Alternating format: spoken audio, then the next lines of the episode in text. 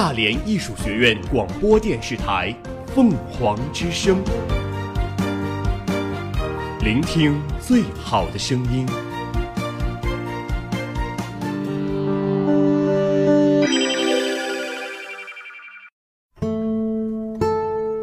斑斓喧闹的世界里，我们与文字的相识、相知、眷恋与重逢，构成了我们精神世界的宁静、平和、抒发与思考。细雨柔声，续情成集。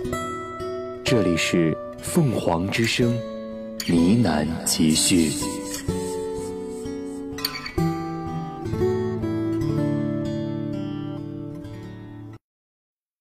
各位中午好，我是小茹，传承语言文化，构建书香校园，欢迎收听凤凰之声呢喃集序。我们都会经历暗无天日、无人知晓的日子，无论什么时候，我们都要向着光亮那方。这是我读《向着光亮那方》印象最深刻的一句话。是啊。我们的生活里有太多的不如意，而那些灰色地带总会弥漫在整个成长的季节。克服内心的怯弱，恰恰是一种光芒，一种自信的力量。就如同与一个擦肩而过的路人，开始了一场马拉松式的爱情。在茫茫黑暗中追逐希望，和固有的积习一刀两断。正是这样的感悟，让刘同创作出了《向着光亮那方》。向着光亮那方里没有皆大欢喜的药方，只有隐约可见的启示。这里有十七个生命中呼啸而过的故事，十七个爱和梦灭的时分，十七个人生中无一幸免的关键词。经历青春的迷茫与孤独握手言欢，从负隅抵抗到冷静旁观，拨开遮蔽的迷雾，发现每朵乌云都镶着金边。作者刘同是这样向我们介绍《向着光亮那方》这本书的。我一直觉得我写的书不是青春，我写的书是成长，是我自己在我的年纪想要表达我自己的内心。那回过头来说，最新的这本书叫《向的光亮那方》，里面写了很多的我人生当中的故事。那这些故事都是我以前可能觉得我不能理解，我接受不了。但是到了三十五岁这一年，你突然发现，哎，好像这个事情，你可以用这样的方式去解释。他最后就给我一个感觉，就是我觉得这个世界上任何的事情都会有一个好的答案。如果你没有一个好的答案的话，只是因为你没有找到一个好的角度。我是希望这本书能够给更多的读者，让他们换位去思考同样的他们曾经想不通的问题。就心里有光，你就一定能够找到那个方向和出口。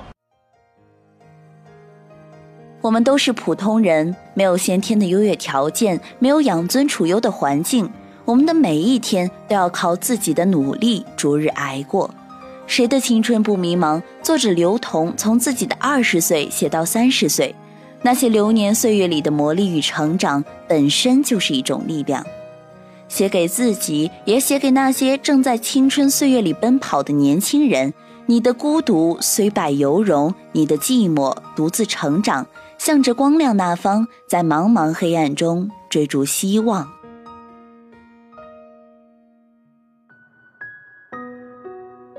广州的天气湿热，出了机场滚滚热浪，大口喘气，不像呼吸，像喝了一口温水。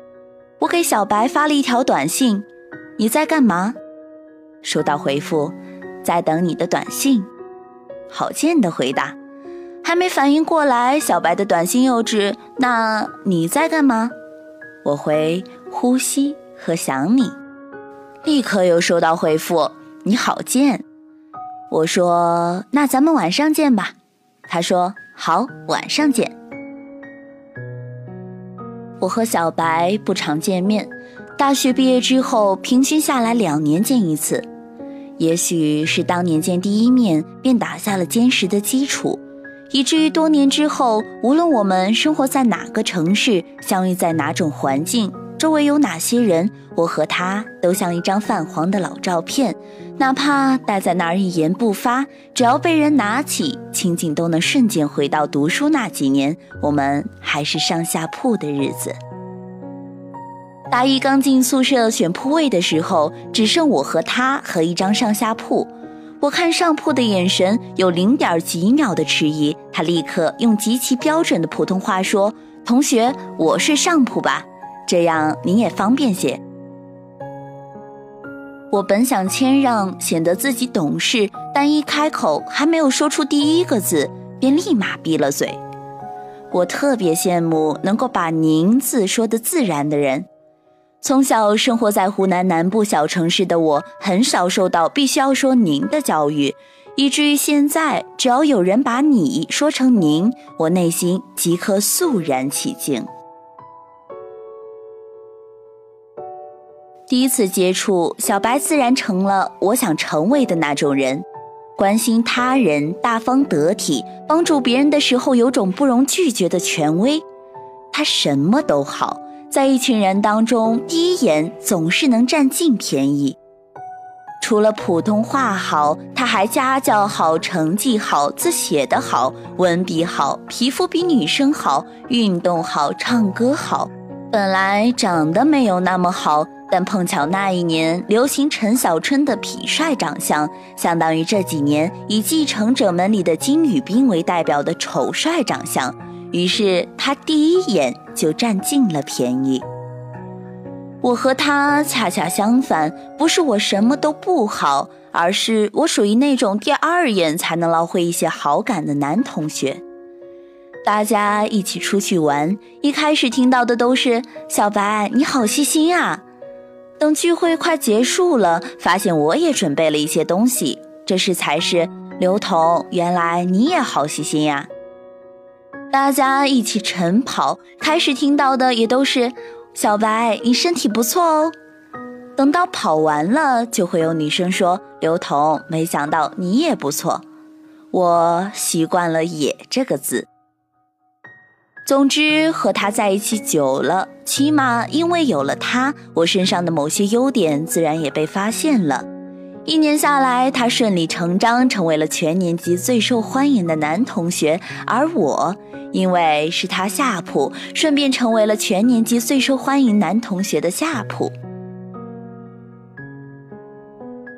中学的时候，我属于极其腼腆的性格，任何事情都不敢越雷池一步。一个人在同一种环境中待久了，很容易说服自己就是某一种人，稍微想变得不太一样。先不提自己的感受，光是周围人的敏感与不适应，足以让你缩回十几年不变的藏身之处。至今，我有些后悔的两件事情，就是与这样的成长经历有关。小学第一天，妈妈让我用普通话与大家沟通，我刚张口说第一句，其他小同学就用当地方言嘲笑我有病。无法独立面对暴风骤雨般嘲笑的我，第二句就变回了方言，这导致我读大学之后学习普通话变得十分困难。再有，我进大学之初，每个周三都去学校的英语角锻炼英文口语，回到宿舍和舍友们说英文，也被嘲笑脑子进了水。若是我再坚持，他们就会说我的英文口语实在与印度英文没什么两样。直到我终于放弃，这样的评价才会消失。回想起这些，并不是抱怨当时的环境太恶劣，而是觉得当年的自己太没有自信。也许社会普遍规律之一就是，我们以为别人和自己一样，所以常常忍不住用自己的标准去要求别人，同化别人。我们觉得奇怪，就阻止别人奇怪；我们觉得不妥，就阻止别人继续。当世界趋同为一样的颜色，我们才能理所当然地睡着。好不容易从生活了十二年的环境脱离出来，我内心挣扎的欲望极其强烈。站在校园歌手大赛的报名广告牌前，我蠢蠢欲动。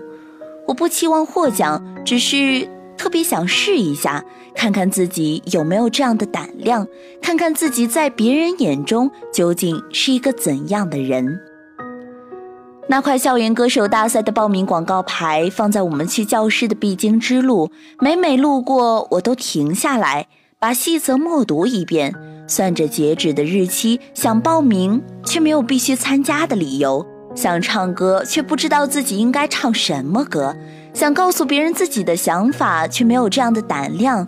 那种纠结感，就像小工匠拿着一把小锉子，每夜不停息地把一座心里的神像活生生锉成了一块板砖，终于不忍直视，顺理成章劝自己放弃。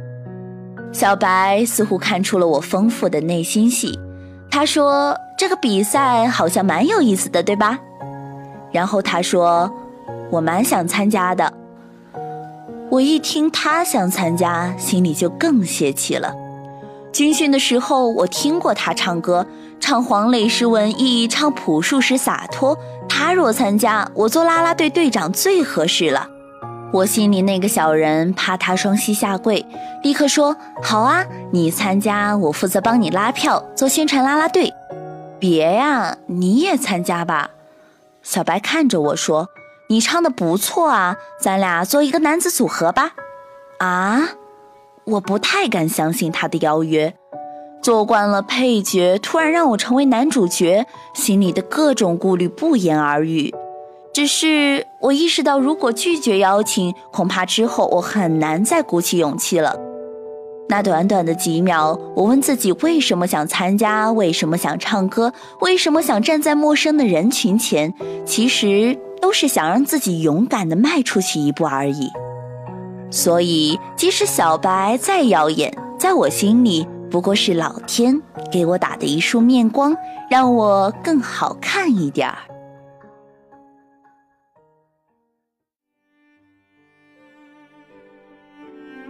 小说中一个个人的存在，既给了自己更好的未来，也激励着刘同，激励着我们，向着光亮那方不断前进，靠着自己用希望燃起的一点点火苗，勇敢的前进。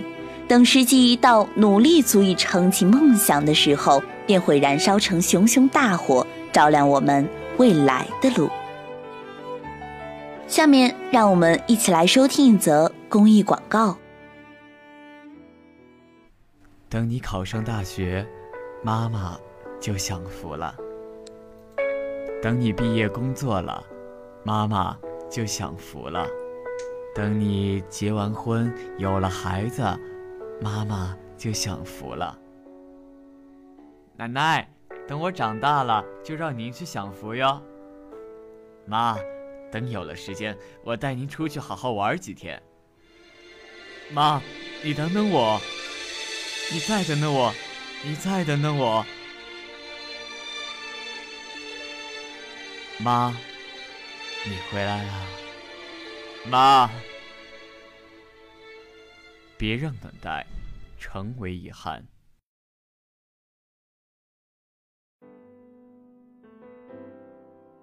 作者刘同依据自己的经历告诫我们：过不去的事要过去，放不下的情要放下。翻过一页，才能书写一页，这样才能让人生慢慢变成一本书。事过境迁再阅读，才有往事繁花似锦，回忆温暖如初。向前不难，只要学会转弯。人生哪有那么多轰轰烈烈呀？我觉得轰轰烈烈一一次两次就足够自己难受或者。改变了，人生都是小事组成的，但关键是你愿不愿意花时间去记住它。我太容易记住小的细节，而且我常常会记住别人对我说的任何一句让我觉得温暖的话，呃，一点点温暖的帮助，啊，因为他们每一个那样的举动，我都会在记里画上一个记号，说今天他跟我说的这句话让我觉得好开心啊。如果假使有未来，我真的做到这一点的话，我一定要告诉他，就是因为那句话我走到了今天。所以我常常会。写下这些东西做记号。我们每一个人都要乐观，因为抱怨没有任何用。当一个人需要光亮的时候，他是积极的；当一个人找到光亮的时候，他是无畏的；当一个人追逐光亮的时候，他是可敬的；当一个人给予别人光亮的时候，他是温暖的。让我们跟随着他们走向光亮那方。当年想逃离家乡，很大程度上是因为长辈们说我们帮你找了一份好工作，稳定就行。这句话不仅说明老家很多事情都需要关系，也说明未来的生活目标是稳定。那时我活得懵懂，交际圈里只有老同学，看不到生活圈以外的世界，或者说没有看到生活圈以外世界的能力。但如果连挣扎都学不会的话，毕业之后面临的将是牢笼里的自由。重点不是父母和生活的禁锢，而是一个尚未找到自我的人，将生活在一片无意识的迷茫之中。毕业之后，我选择了留在长沙，再后来，我又选择了北京。这几年，面对同样北漂的人，我总是给予鼓励，因为这是一个你说自己的梦想，没有人会骂你傻的城市。敢去做梦很厉害，敢说出来很厉害，敢为梦想去付出也很厉害，敢用同一个梦去找到同类很厉害，同样，敢输很厉害。那么多的厉害，哪怕只能实现一两个，也比以前的那个自己好多了。每一年回家，都希望自己能变得更好一点，给家里的人带更多的礼物。过年时能带着家人去更好的地方旅行。渐渐的，我们在变，家人也在变，家乡的城市同样在变。马路越来越宽，高铁站的人越来越多，街道越来越干净，路上的车越来越好，房子越来越高，商场越来越大，品牌越来越国际化。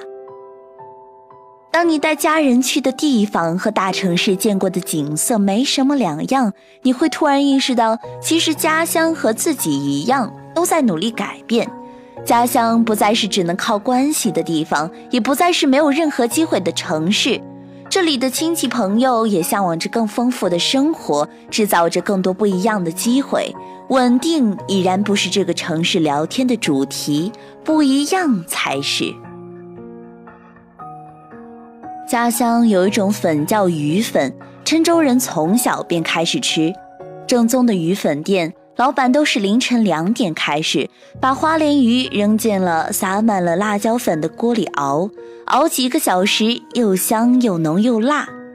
鱼汤熬好了，再把手工的在太阳下暴晒了一整天而成型的切粉过一趟滚水，加入鱼汤和熬得烂泥似的鱼肉。小学时，我五分钟就能干掉一碗粉，并且喝光一大碗又油又辣的鱼汤。在北京很多年，总是对鱼粉心心念念。每次回家，第一件事就是下车先去吃一碗鱼粉以解乡愁。后来出了便携式真空包装款，虽然不够正宗，但特有的豆豉油也足以解馋。去年过年，听弟弟的朋友们说要在北京开家鱼粉店，很是期待。今年过年，弟弟的朋友汇报做起来了，来了好多家乡人，准备明年开始外送业务，要把家乡的特产发扬光大。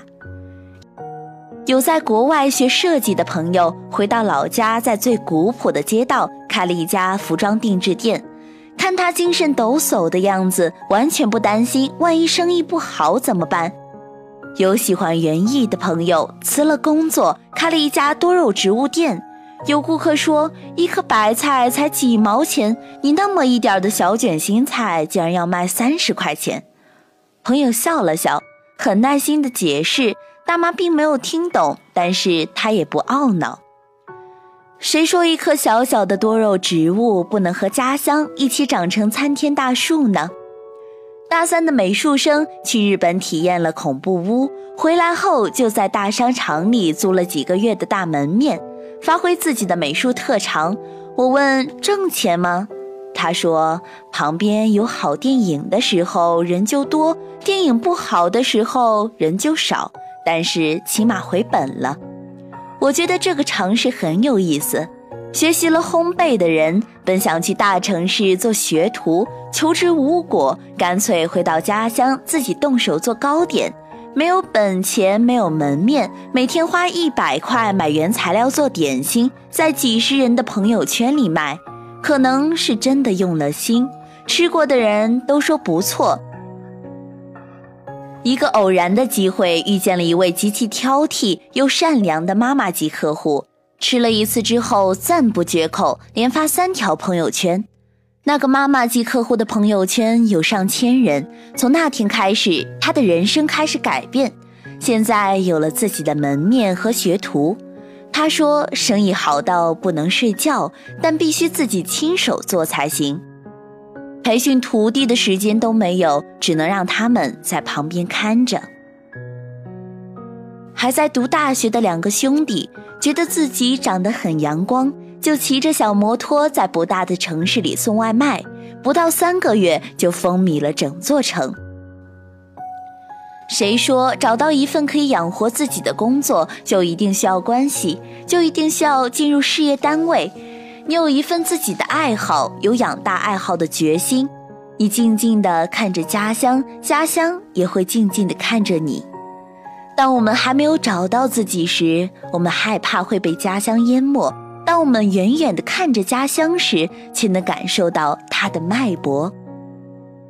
在我回北京的前一晚，有朋友问我：“我在上海工作快十年了，这一次家乡的变化让我觉得震撼。”再回来，上海稍微好一点的街道，不到十平方米的门面，一个月的租金都在两三万。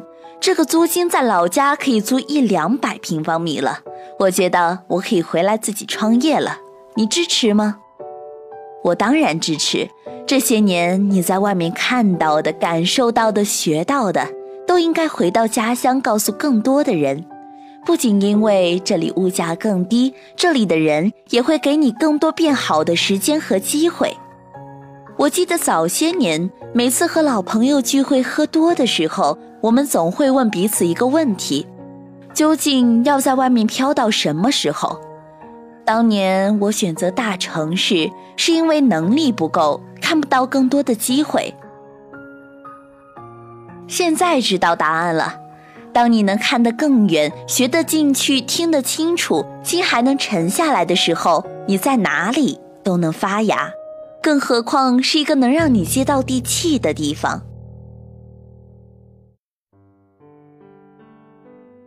下面让我们一起来收听一则公益广告。呃，我说小杨啊，要不咱们上个别去了，困死了我都。不行，我一定要去上课。哎，小杨啊，等会儿趁老师不注意，咱们溜出去上个网怎么样？不行，我要上课。哎，我说你小杨，你就别整天在那电脑前坐着，就剪片子有啥意思？咱们哥几个出去喝个酒吧。不行，守住本心，做最好的自己。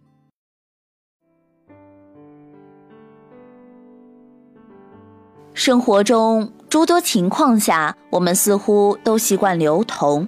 大家都认可的事，做起来才会心安理得。稍有不同，便需有勇气的支撑，同时还伴有忐忑不安的通病。如此这般，是我们尚且还容不得存疑，或许曾有那么一点心思，不是因为能力不够，就是迅速被同化，大部分都夭折了。幸存的一些，也在指指点点中立根破岩。千磨万击之下，鲜少有任尔东西南北风的。如此一想，果真是留头容易存意难。那种感受在书中描写的很是形象。我们觉得奇怪，就阻止别人奇怪；我们觉得不妥，就阻止别人继续。当世界趋同为一样的颜色，我们才能理所当然的睡着。中国内地女演员舒畅曾经向我们推荐过这本《向着光亮那方》。呃，大家好，我是舒畅。我今天要给大家推荐的这本书呢，叫《向着光亮那方。它的作者是刘同，因为他的文字风格比较能够找到共鸣，呃，同时呢还会给我一种特别正能量的那种呃力量。其实我们的青春都一样，孤独、迷茫有光亮。愿你在自己存在的地方，成为一束光，照亮世界的一角。向着光亮那方，哪怕一片叶子，也要向着日光洒下的方向。呢喃集序，向着光亮那方。今天就到这里。蜻蜓 FM 上搜索“大连艺术学院”，可同步收听我们的节目。凤凰之声呢喃集序，我是小茹，我们下期再见。